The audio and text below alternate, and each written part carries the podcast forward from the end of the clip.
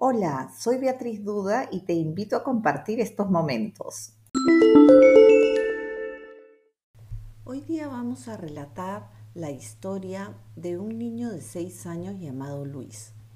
Luis es un niño muy creativo, le encantan los animales, le gusta la huerta, le gusta tener macetas en su casa donde siembra con su abuela. Es un niño muy bueno. Junto con estas cualidades, Luis también es un niño bastante desatento, bastante impulsivo y bastante inquieto. Es decir, tiene toda la sintomatología del TDAH. Efectivamente fue diagnosticado con TDAH por un doctor de un centro y fue mandado a terapias. Las terapias se tuvieron que ver interrumpidas por la pandemia.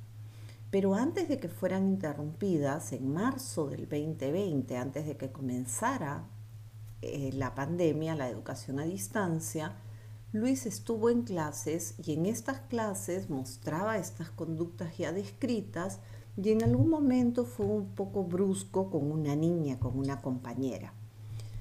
Al sentirse mal él por esta acción que tuvo, porque su mamá es muy paciente, siempre está a su lado, lo acompaña, le habla mucho, a Luis se le ocurrió escribir una carta y entonces puso, hola, lo siento por decirte que no sabes.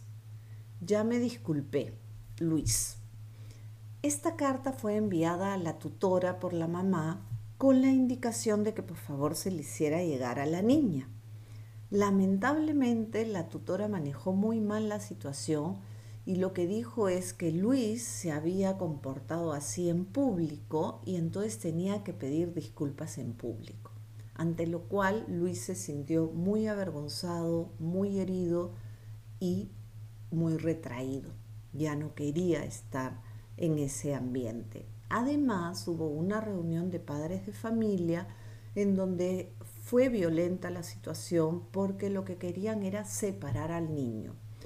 La mamá de Luis, una mujer muy sensible, que además en esa época estaba pasando por una etapa depresiva, tuvo la, la decisión de retirarlo del colegio, porque en ese momento ella no estaba muy enterada de lo que era el TDAH, no sabía que podía eh, luchar por los derechos de su hijo, ni tenía la fuerza emocional porque estaba mal.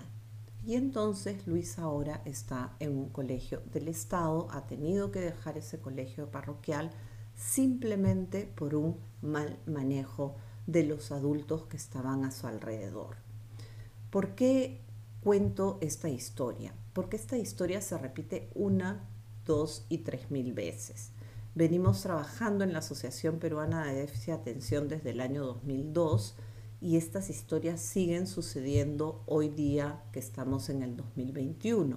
Entonces, ¿qué está pasando? ¿Por qué todavía la información no llega a todos? ¿Por qué todavía no todos los directores de todos los colegios de nuestro país saben reconocer estos casos y ayudar a la mamá a que se sienta mejor, orientarla? Hablar con los padres de familia de esa aula para explicarles también el caso de Luis y pedirles más paciencia, más bien más amor, más apoyo, porque repito, esta mamá lo llevaba a terapias, es una mamá muy cuidadosa, se sienta a hacer manualidades con su hijo, le habla mucho, le falta incorporar algunas pautas de conductas, por supuesto, como a todos, todos podemos mejorar, pero Luis es un niño muy bien cuidado. Entonces, acá es la cabeza del colegio, la directora y por supuesto también la tutora que no tuvo un buen manejo por falta de información, no porque sea mala tutora, por falta de información.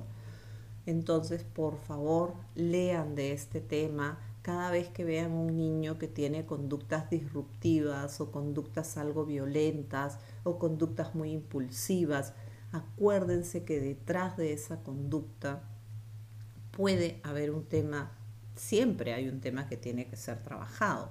No necesariamente un TDAH, puede ser un tema emocional, puede ser lo que fuese, pero detrás de esa conducta disruptiva hay un niño que está sufriendo y hay un niño y una familia que está requiriendo apoyo.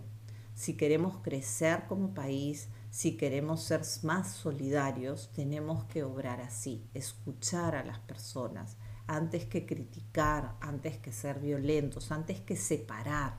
Porque cuando uno separa a alguien no le está dando la oportunidad. Cuando uno más bien se entera del tema, comienza a escuchar y a comprender, pues se le puede dar la oportunidad de cambio, de mejora. Luis es el protagonista de esa historia, pero así como Luis hay muchísimos niños, así que por favor a estar pendientes, a trabajar mucho este tema, a empaparnos de este tema. Yo espero que conforme pasen los meses y se regrese a la presencialidad, Luis pueda ser reincorporado en su colegio.